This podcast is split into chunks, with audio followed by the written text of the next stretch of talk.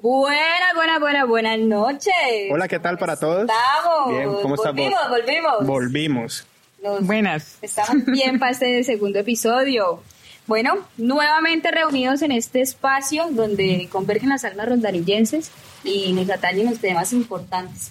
En nuestro primer episodio tuvimos eh, un personaje que le agradó mucho al público, tuvo una gran acogida. Adivinen quién fue. Yo, yo, yo, yo. A ver, a ver. Lila la ardilla. Linda García fue nuestra protagonista estrella y pues súper contentos de esta acogida tan chévere que se haya dado desde el público. Ahora para este segundo episodio vamos a tratar un tema más inmediato, que tiene que ver con las elecciones eh, a nivel nacional, las que tienen que ver con las departamentales y locales. Ahí lo- la comunidad roldarillense tiene el derecho de elegir. Bienvenidos a un episodio más de Arreboles Podcast. Yo soy María Camila Rojas. Mi nombre es Juan Manuel Alcalde. Han llegado a un nuevo espacio para hablar de Roldanillo. Sus problemáticas. Logros sociales. Transformaciones comunitarias. Proyectos culturales. Medio ambiente. Sexo. Y diversidad. Esto es Arreboles Podcast.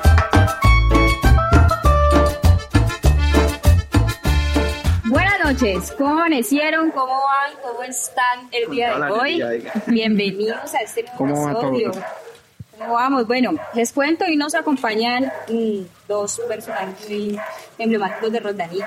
Por un lado tenemos a Juan Guillermo Tamayo, él es tecnólogo y mercadeo, es estudiante de licenciatura en deporte de la UCEBA y es gestor deportivo del municipio de. Y por el otro tenemos a Maleja, eh, estudiante de administración eh, ambiental y gestora cultural del municipio. ¿Qué más nos puedes contar de vos? Pues también he sido, he venido trabajando como promotora de lectura en la sala de lectura infantil en Rincón de Mateo y también algunos ca- eh, cargos con temas de participación ciudadana, como es dentro del Consejo Municipal de Cultura y también dentro del Consejo Territorial de Planeación. Muy bien. Eh, ¿Cómo se sienten esta noche de hacer parte de este, de este episodio de Arreboles Podcast? es un espacio nuevo. eh, primero, pues, gracias por la invitación. Eh, también felicitarlos porque se están creando cosas cada vez más importantes y cada vez más significativas en nuestro municipio. Y, y, pues esto es un espacio que, que la verdad es significativo, diferente, alternativo. Entonces, pues, como que la primera vez que estoy como en un espacio así, pero pues bien, me siento bien parchado. Rico, rico, con este viento. apenas es. Melo. Sí, eh, pues yo de hecho ahí hice parte como hace algún tiempo de una de algo que in- intentamos hacer también ah, de esta manera porque para nosotros yo siento que para nosotros los roldanillenses y es importante que existan otros mecanismos, otros medios de comunicación donde seguramente podamos encontrarnos entre rostros eh, parecidos y que eso nos llame la atención porque en muchas ocasiones en Roldanillo estamos al lado de alguien y no sabemos quién es. Y pues en esa medida que vamos generando esas conexiones, pues es mucho más interesante lo que se puede gestar en Roldanillo.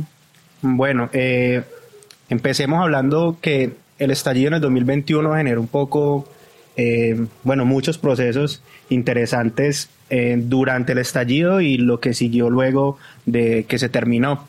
Uno de esos procesos interesantes eh, es la Asamblea Popular de, de Roldanillo. Eh, háblenos un poco acerca qué es la Asamblea Popular de Roldanillo.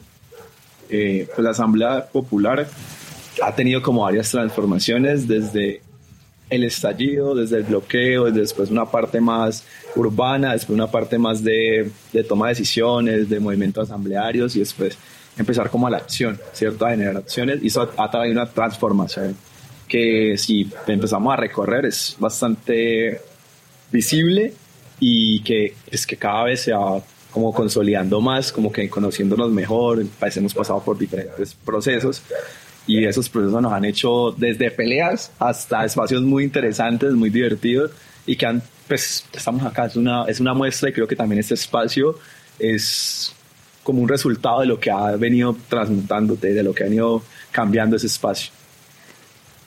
Sí, yo creo que eh, hemos venido transformando y nuestras posiciones y también como seres humanos, yo creo que hace dos años no somos los mismos que hoy estamos acá sentados y eso también es interesante porque también ha sido un proceso en, que, en el que siempre hemos encontrado disenso y aún así hemos venido construyendo también, viendo el disenso como esa forma en que también no nos encontramos siempre, pero si es para un bienestar común, pues para, para eso estamos, ¿no? Entonces, la asamblea se ha convertido en ese, la asamblea popular se ha convertido en ese, en ese espacio también de visibilización de aquellas poblaciones que no se han encontrado de pronto representadas eh, a través de quizás de las administraciones locales y yo creo que los eventos que hemos venido haciendo son eh, precisamente eso, con un enfoque diferencial y, amable, amable con, con, las,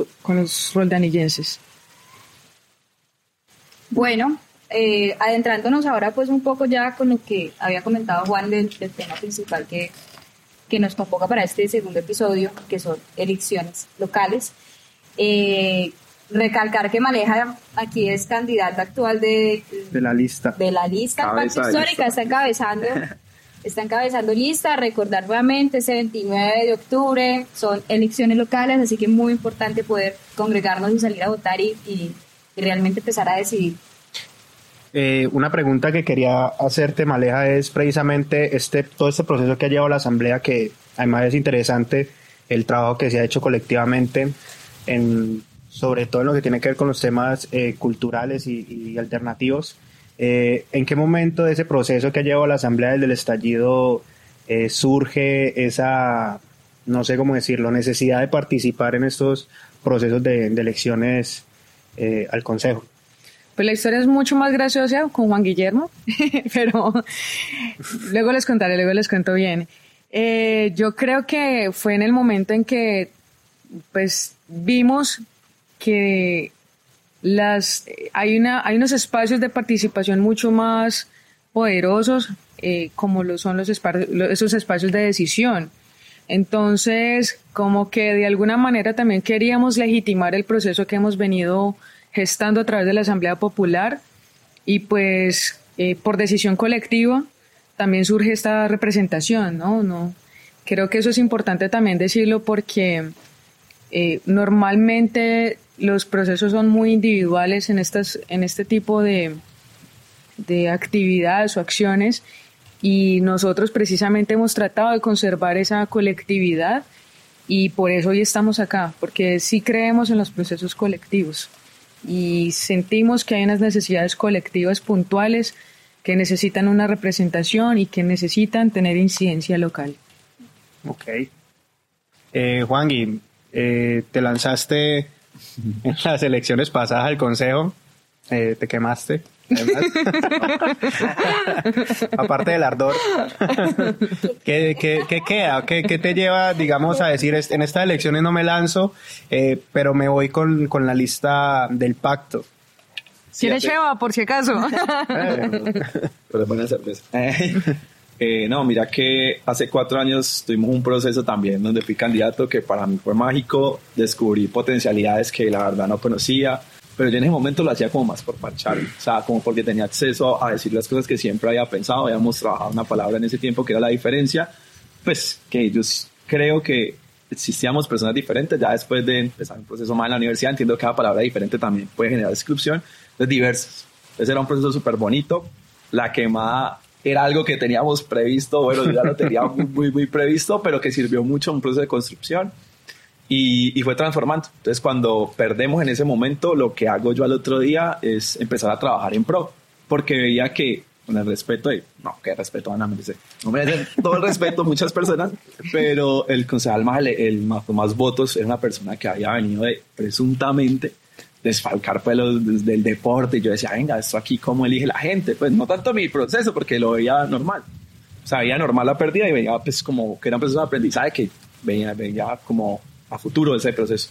Entonces yo decía, vengo aquí, ¿qué pasa? No, no, no, esto no puede pasar acá. Entonces al partir del día 2, después de elecciones, empezó a trabajar fuertemente en ser candidato otra vez, buscar ser candidato y pues con Male, con varias de la asamblea, casi siempre fue mi punto de vista, siempre fue el mismo, de que debíamos tener un proceso político, de que debíamos tomar esos espacios que después estaban captados por personas, la verdad, muy poco preparadas o que pues la verdad los beneficios eran muy individuales. Eso sí, pues, excepciones, hay pocas excepciones en este consejo, creería que solamente una, eh, pero esto es la verdad es que piensan en un individuo, en un individuo solamente. Entonces yo decía, no. Entonces el pacto histórico pues siempre ha estado, un partido de izquierda desde 2018, yo a votar por Fajardo, por ejemplo, eso está ahí, una vez lo vi en la presentación del INTE, yo dije, no, qué candidato tan pendejo, Dios mío, qué petardo.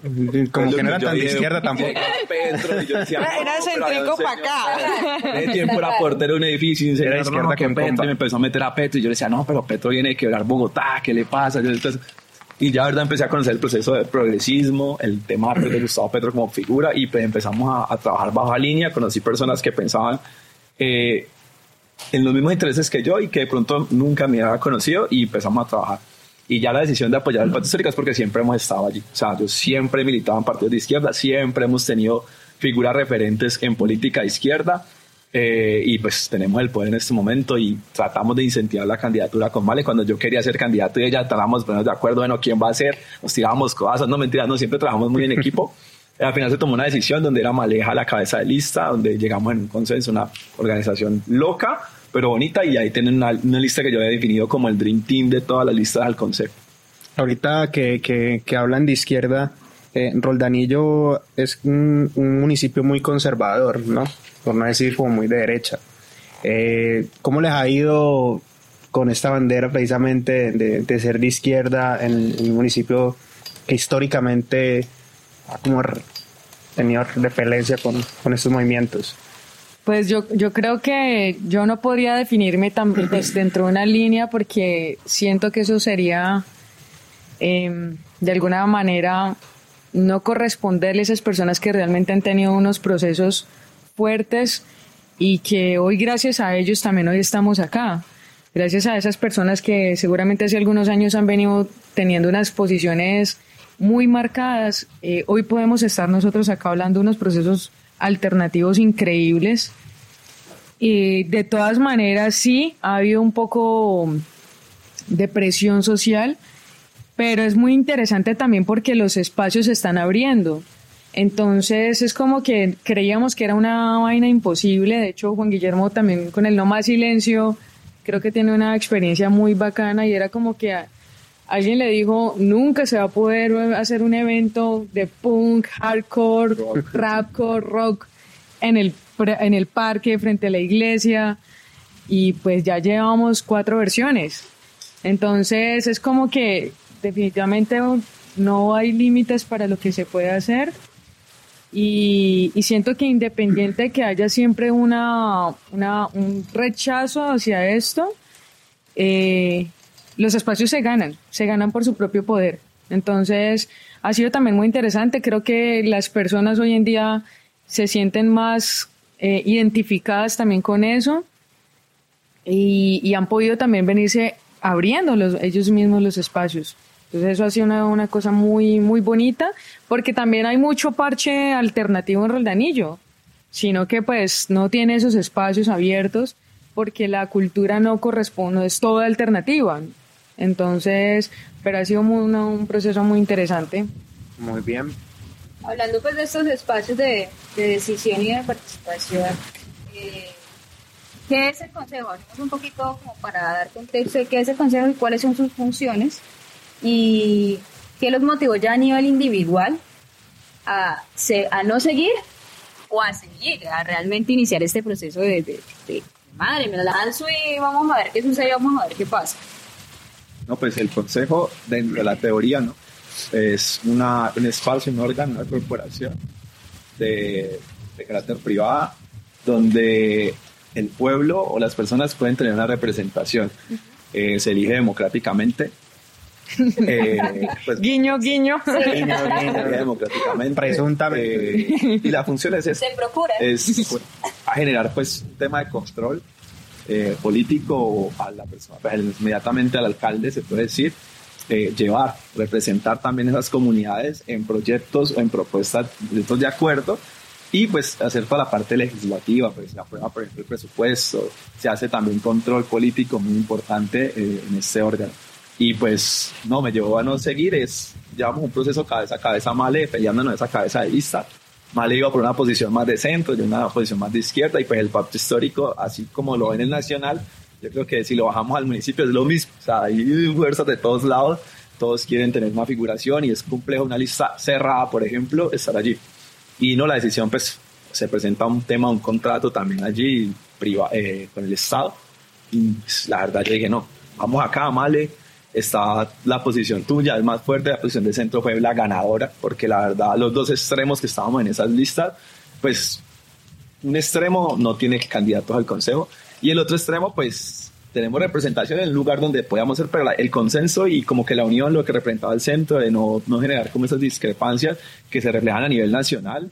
En el municipio yo creo que la posición ganadora era de Mali y eso es, eso es respetable. Entonces también todo el trabajo que veníamos haciendo durante cuatro años, que habíamos también tenido pues contacto con la asamblea, casi todos los proyectos están articulados con la asamblea, casi todos los procesos sociales conocen a Male, por ejemplo. Entonces yo decía, no, esto aquí es la mejor mano, es las personas más indicadas.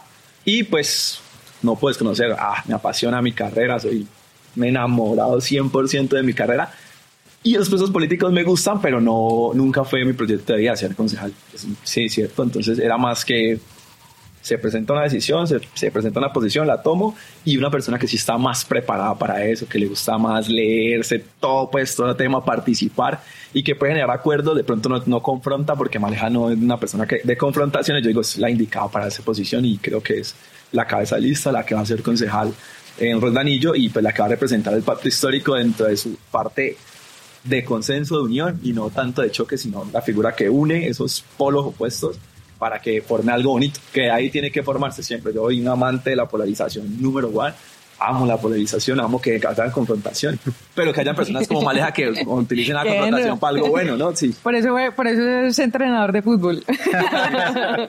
que, que es algo que se nota es algo que se que se nota mucho en partidos o en movimientos alternativos eh, y, y de izquierda no el, el la dificultad que hay a veces para unirse o para o para tener digamos un grupo consolidado porque los intereses a veces se se, se pierden o se diferencian Eh, me parece que Maleja sí como vos decís tiene como una un espíritu por ahí todo conciliador ¿Cómo te sentís vos como para, para trabajar en, en ese tema de, de poder unir eh, diferentes sectores? Yo creo que de alguna manera tengo la, la ventaja de ser maestra y ser maestra de adolescentes. Entonces, eh, eso es muy interesante porque, mm, porque cuando uno es maestro uno tiende a escuchar muchísimo y tiende a escuchar y no ser necesariamente la guía que lleva a pensar en algo, sino que a través de ese de su de lo que se está escuchando yo puedo generar que esa persona caiga en cuenta de lo que está diciendo a- con conciencia. Entonces, eh, siento que eso es lo que tenemos que hacer, escucharnos muchísimo y, y es una falta tal vez que es algo que nos falta como sociedad todavía. Eh, y en ese ejercicio de maestros, pues uno tiende a ser muy, muy, muy así, de escuchar. A mí me encanta trabajar con personas adolescentes porque siento que, que en muchas de sus manifestaciones emocionales hay un poder gigantesco transformador.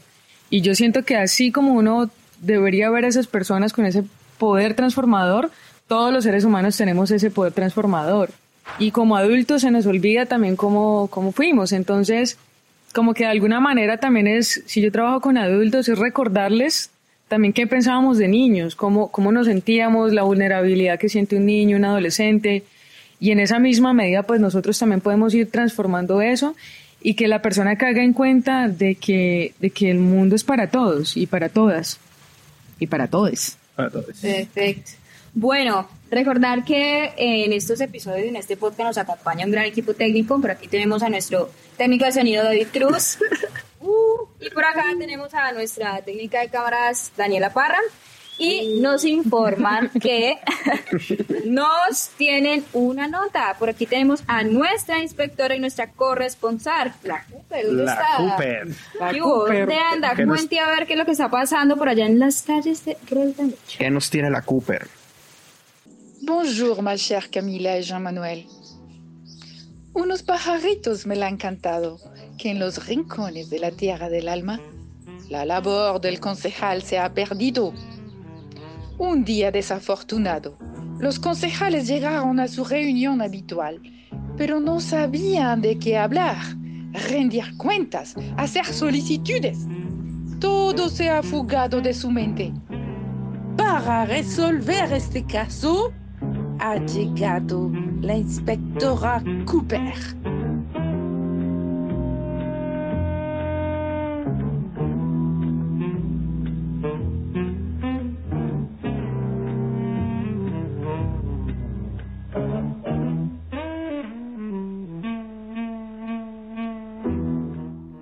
De conformidad con la norma constitucional, el Consejo Municipal es una corporación político-administrativa de carácter colegial. Popularmente se escoge con un periodo de cuatro años. Está integrado desde 7 a 21 miembros, según el municipio respectivo. Las y los concejales deben reglamentar las funciones, el control, la preservación y la defensa del patrimonio ecológico y cultural del municipio. Autorizan al alcalde para la celebración del contrato. Citar y expedir normas de presupuesto anual. Organizar las respectivas contralorías. Elegir personero y contralor municipal. Ejercer control político sobre la administración municipal.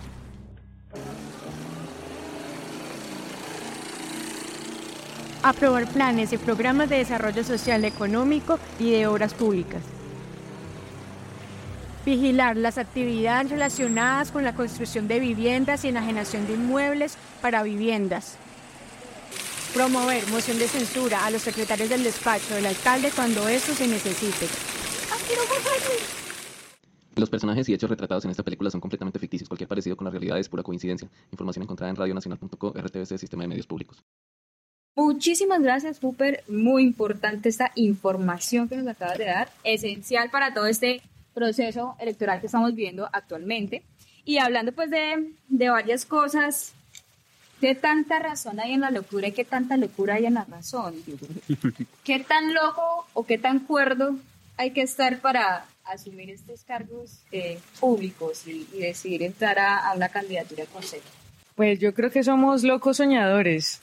Siento que eso es como la, la forma en que nos, yo misma me defino y nos hemos definido, o, de, o los defino también como tal a la Asamblea Popular, porque eh, han sido espacios que, en los que seguramente muchas personas no han creído y que hoy en día, dos años y medio después, decimos, es una locura lo que se está logrando a través de estos espacios donde diferentes personas confluimos y generamos proyectos de manera colectiva. Entonces la gente siempre tiene como que, uy, no, trabajar en equipos sin plata, porque siempre trabajamos sin plata. Entonces es como que, o sea, ustedes qué esperan, si ustedes qué quieren, es, y es eso, es ver a un roldanillo con, so, con todo su potencial y con las almas roldanillenses en todo su potencial. Eh, sí hay que estar medio loco, siento que sí hay que tener algo de locura por, de ahí. Locura por ahí.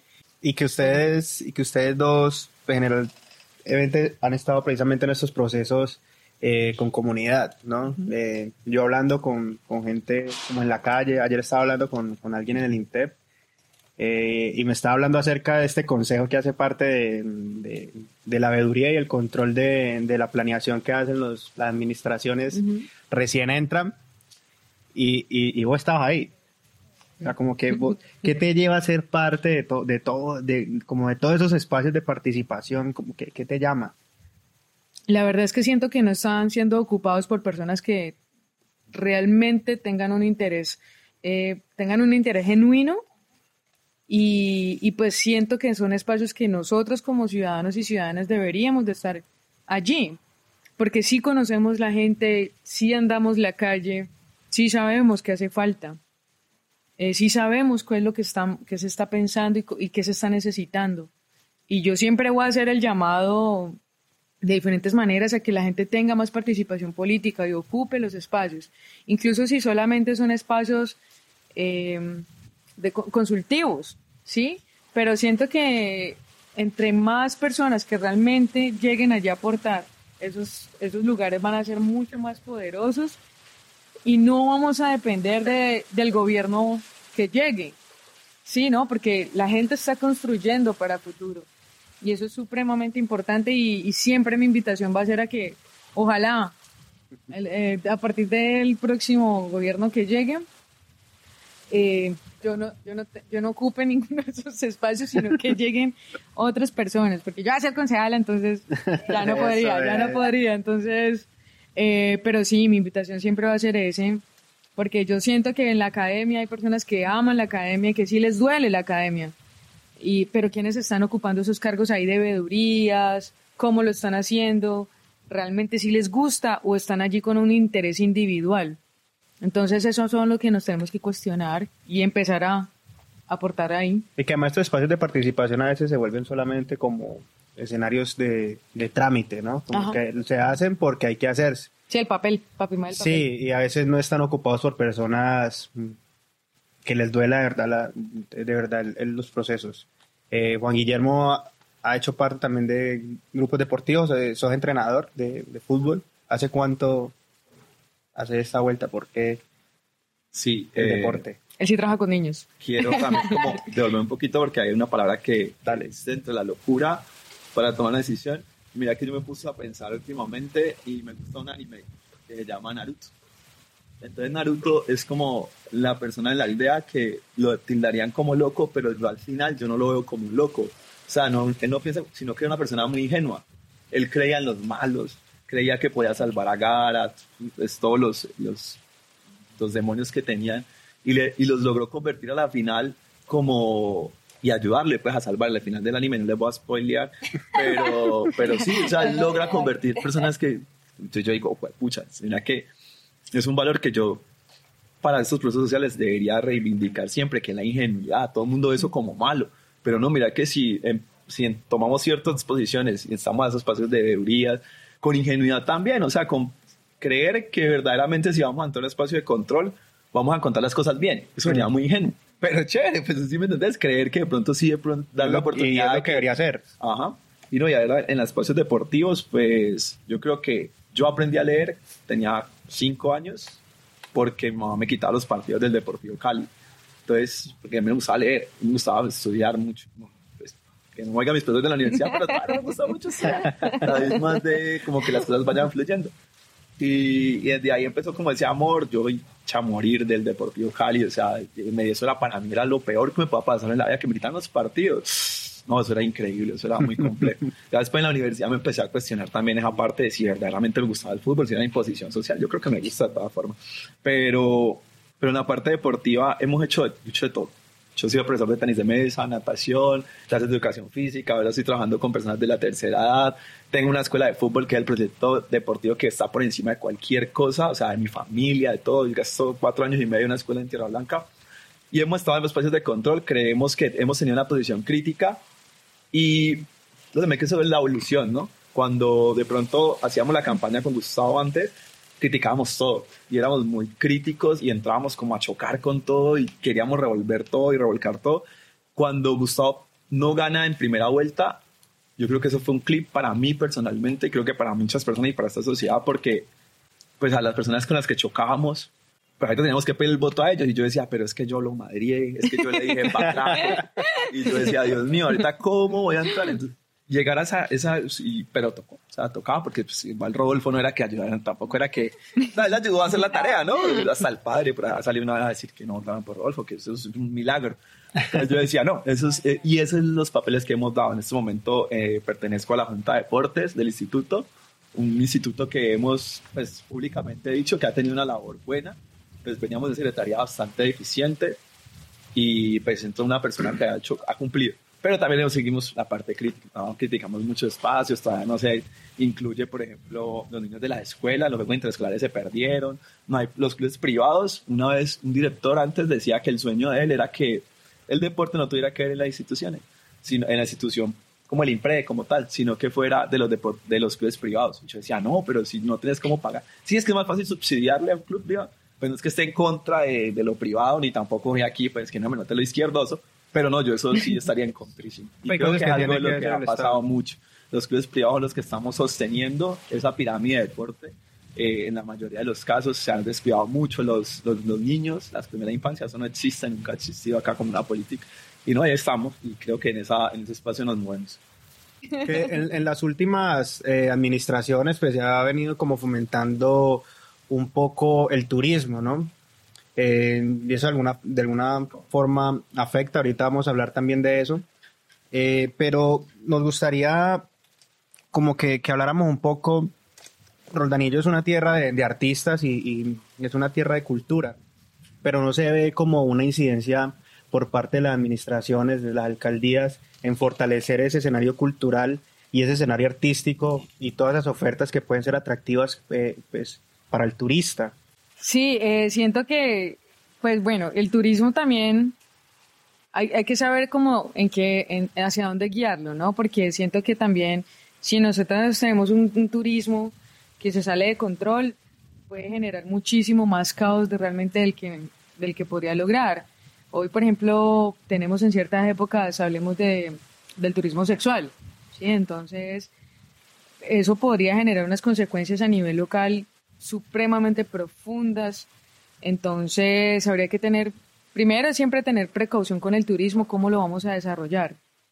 Y en cuanto al tema, pues, específico de, de la oferta cultural como tal, eh, esta semana yo hablaba con alguien y yo le comentaba que finalmente lo que se había venido haciendo, con lo que hemos venido haciendo, mejor dicho, es, es precisamente llevar el arte y la cultura a la calle.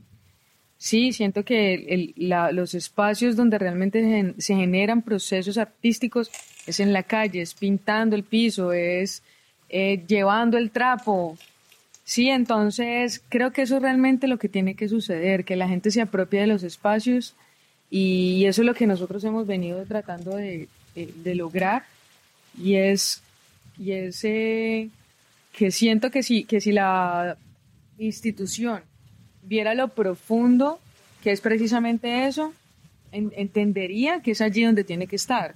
O sea, la, la institución tiene que salir a la calle y eso, y eso es supremamente importante y lo veo eh, Roldanillo sí es una tierra de cultura, de arte, pero siento que todavía se queda en unos espacios muy cómodos. Eh, siento que todavía se le delega a ciertas instituciones como pues es el Museo Rayo, que, el cual pues admiro profundamente, pero, pero como que se lo dejan a eso, al sector privado o a los, a los gestores.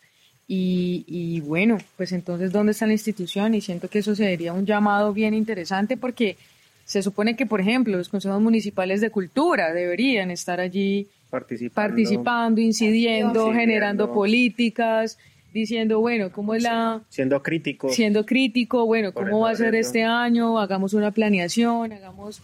Y que yo creo que incluso hace dos años y medio nosotros planteamos unas propuestas y, y, y dentro de eso estaba, habían unas muy poderosas, o sea, el simple hecho de tener una planeación cultural y que no tener un coso municipal un de cultura nos, nos, nos, nos, nos niega de muchas cosas. Uh -huh. Por ejemplo, habíamos estado hablando en ocasiones anteriores, eh, la Casa de la Cultura, por ejemplo, no puede presentar proyectos a nivel nacional porque no tiene un consejo municipal de cultura sí. conformado. Entonces, eso lo que hace es cerrarle las puertas a presupuestos que puede llegar a fortalecer sí. eh, procesos. Eh, no puede hacer, no puede tener un plan decenal de cultura también por lo mismo, uh -huh. porque no hay un proceso de, de, de, consejo de consejo municipal de cultura conformado.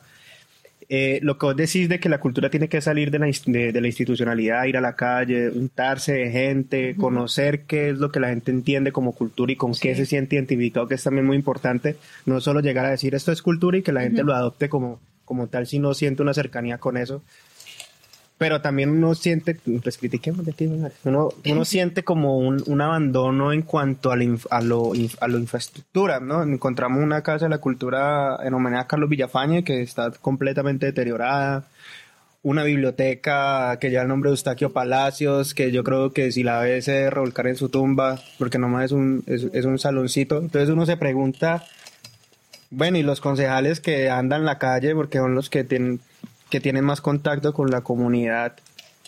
¿Qué hacen? No solamente a nivel estructural. Este último año yo creo que hemos sido testigos de que han plagado a Roldanillo de eventos, de mil eventos, por, me imagino que por rendición de cuentas de este, de último, de este último año que hay que entregar y ahí se entrega administración y entra la otra el próximo. Generalmente es la primera versión. Exacto, y primera versión de esto, primera versión de lo otro, y, y sale y sale y sale, y, y en realidad pues no tiene ni, ni pies ni cabeza, porque te vas a ver entonces la organización como tal de estos eventos culturales y, y no tienen alma, ¿sí? Y siento que a nivel cultural y artístico es muy importante esa, esa genuinidad del alma, aquello que nos mueve, aquello que, que nos enciende, aquello que la llama permite movilizar, ¿sí? Y te vas a ver estos, estos procesos, estos proyectos, estas escenas de cultura y no hay alma, ¿sí? Simplemente estamos cumpliendo por papel, por presupuesto, por dineros y se quedan allí. Entonces, como esas dos partes, a nivel estructural, pero también a nivel de, de qué estamos haciendo con proyectos como tal, a nivel cultural de artista. Y algo ahí para adelantar es que la, en los cursos culturales que se desarrollan es para lo que hemos denominado como la mayoría, que es, es importante. O sea, hay, Ajá, cosas- hay deportes sí, que son sí, populares, hay eventos que son populares donde va la masa y es interesante. Las ferias populares gratis, por ejemplo, es un, algo que hay que darle la, el Que hay que brindar, hay que brindar. Sí, o sea, chévere. Medio chévere Pero también. casi todos los eventos culturales o todo lo que es institucionalidad se dedica a lo que la cultura roldanillense en su hegemonía, ¿no? Entre una hegemonía de la institucionalidad, entre ellos allá.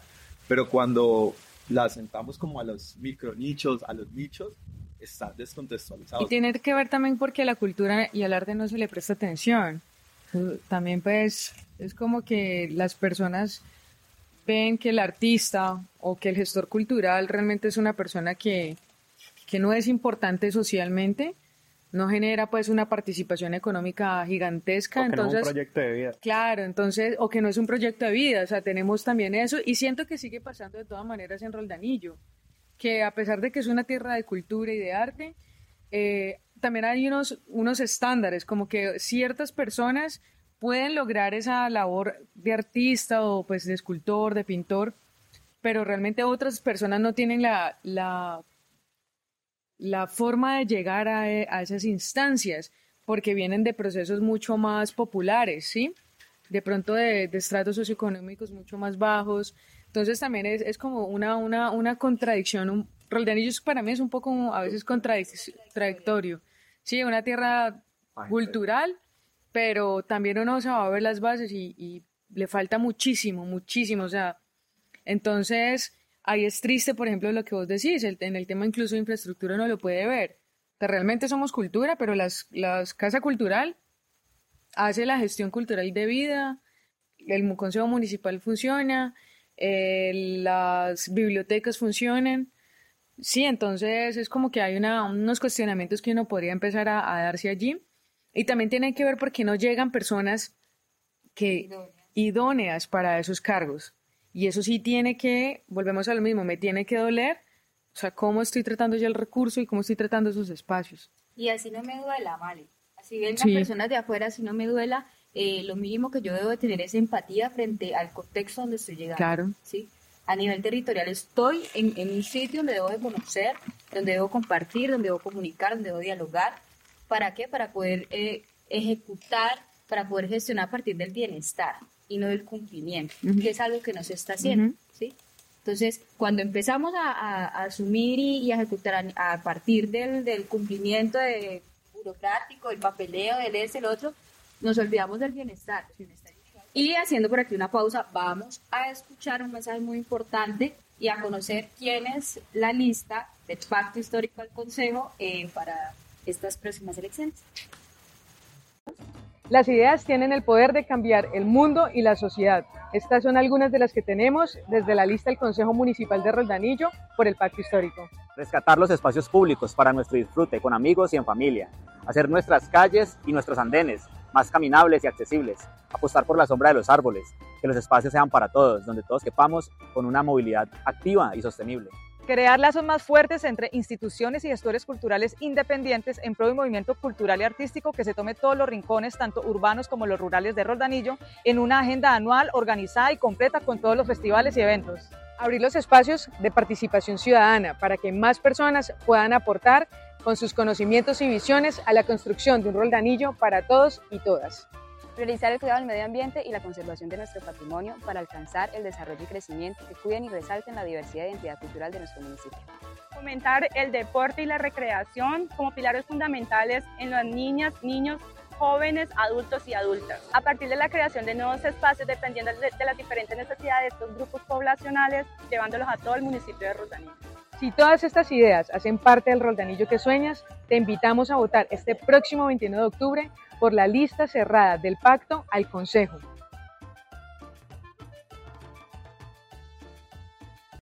Muchísimas gracias por este gran mensaje. Eh, conocimos esta lista maravillosa, totalmente diversa, súper poderosa. Así que este 21 de octubre, por favor, salgámonos, salgámonos, salgamos, a, salgámonos, Salgámonos de la casa a votar. Salgámonos de la casa a, A votar. votar. A votar, así sea en pijama y, Y luego y sigue durmiendo. pactar. Pacto histórico, sí. Vamos a madrugar. Pacto histórico del consejo. Hay que votar de primero. votar. Y- Desayunar y a votar. de No, nada, al consejo este 29 de octubre. Bueno, ahorita que estamos hablando ya de, eh, del tema electoral y de todo el proceso que tiene una campaña, que es un trabajo bastante agitado, un, un trabajo bastante grande, un, un trabajo donde el- se genera mucha presión y se maneja mucho el tema de la ansiedad.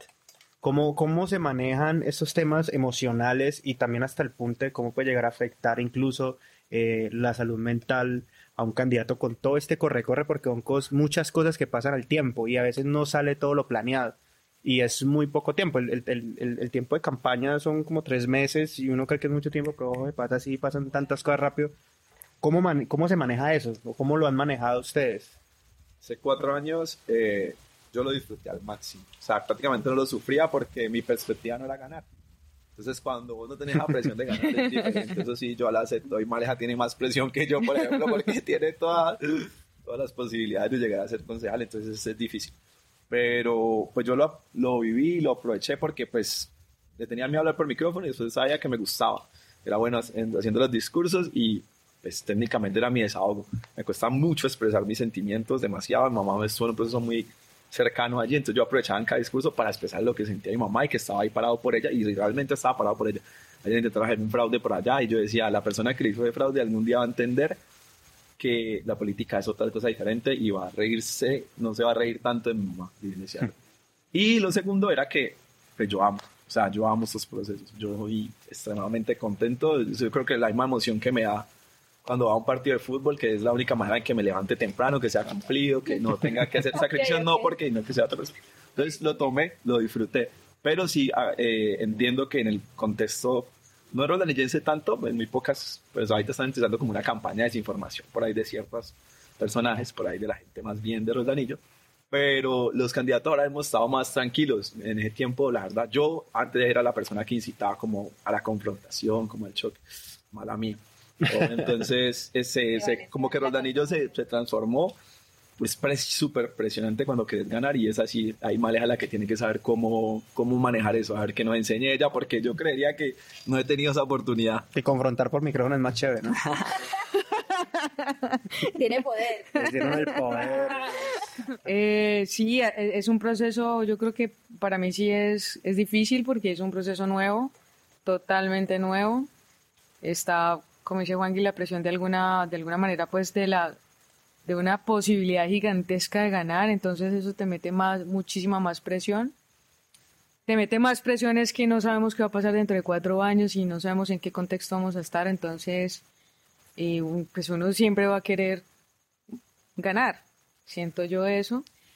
Eh, obviamente, eh, eh, pues sí he pasado por situaciones como complejas, momentos de muchísima ansiedad, eh, momentos donde digo, "Ay, esto no es lo mío, esto se va para el carajo, yo para qué le hice a Juan Guillermo caso hace un año, para qué le di a la asamblea de esto, Que voy a ver a Francia Márquez. ¿Para qué allá. fui a Francia Márquez que me inspirara? No, no debí. Entonces, eh, pero finalmente creo que, que luego por allá hay una lucecita y te dicen, es, por esto es que estás acá. Y, y vuelvo al tema de las colectividades. Siento que eh, de manera personal yo he tendido también a ser como triste, preguntándome pues mucho sobre, sobre la vida, sobre lo que significa vivir y, y de qué manera vivir. Y, y he sentido definitivamente que la fuerza para vivir y para seguir en esto es servir. Servir y siento que eso, eh, pues a mí me ha salvado la vida y, y también ha, ha salvado la vida de otros. Entonces, cuando uno recuerda eso, creo que se, se libera mucho más la presión porque independiente del resultado, que igual espero que ganemos, eh, de toma, sí, eh, de todas maneras está la disposición para seguir sirviendo. Entonces siento que eso es lo, lo, lo potente de esto, siento que las redes ayudan mucho y yo veo a la asamblea precisamente como eso, como una red en donde nos cogemos siempre de las manitos y hagámosle, hagámosle eh, que, a, esto vinimos. Y siento que precisamente por eso confluimos con, con el pacto histórico, porque también eh, de alguna manera na, nació de, la asamblea nace también de eso, nace un proceso, un movimiento social eh, que buscaba transformar. Y hoy, y hoy lo que busca precisamente el pacto histórico es llevar todos esos procesos que han venido gestando, pues es generar una transformación social. Y, y bueno, por eso nos identificamos acá y le agradezco a Francia. ¿eh? Gracias, Francia. Ah. Bueno, vamos con Bueno, la vamos sección. con la sección de preguntas rápidas. Entonces, ¿cuál es la dinámica? Vamos a decir eh, alguna palabra o alguna frase y lo ideal es que usted nos diga si está a favor Sí o en o no. contra. ¿Sí? No. ¿Sí? No. ¿Listo? Hágale. Entonces, Empiezas. aborto. Sí. Pavimentación de las cruces. No, alcanzaría el cemento. Estás dudando de las capacidades del cemento. Ley de protección animal. Sí. Corridas de toros. No. Eventos deportivos internacionales. Sí. Pero aquí.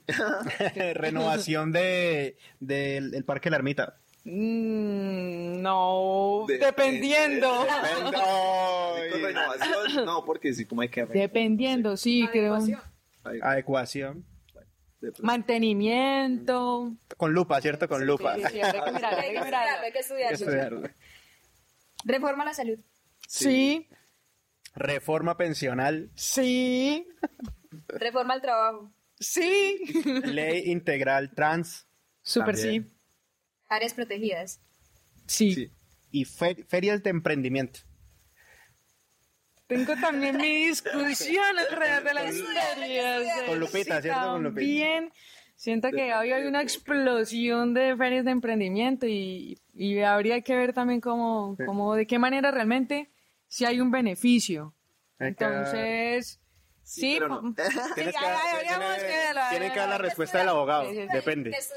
Depende. Todo depende- eh, no, mentira, no, todas no. Y apoyo al Museo Rayo.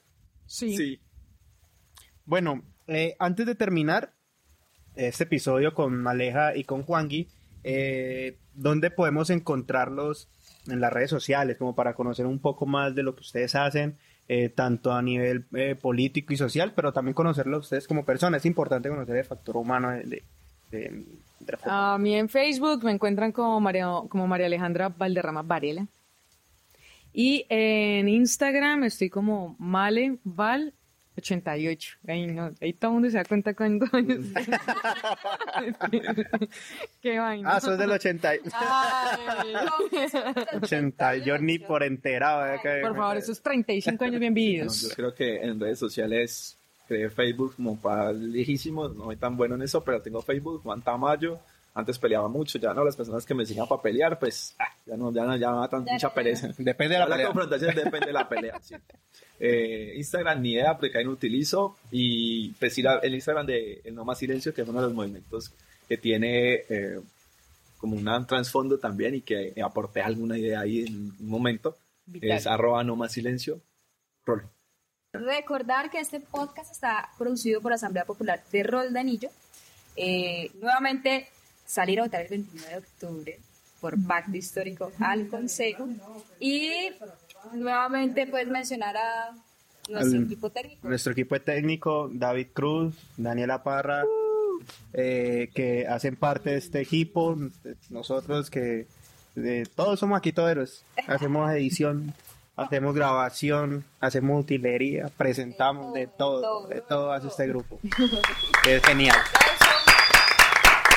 Muchas gracias por escucharnos. Entonces nos vemos en el próximo episodio. Muchas gracias eh, a ustedes por, por, por venir, por compartir con nosotros eh, este espacio.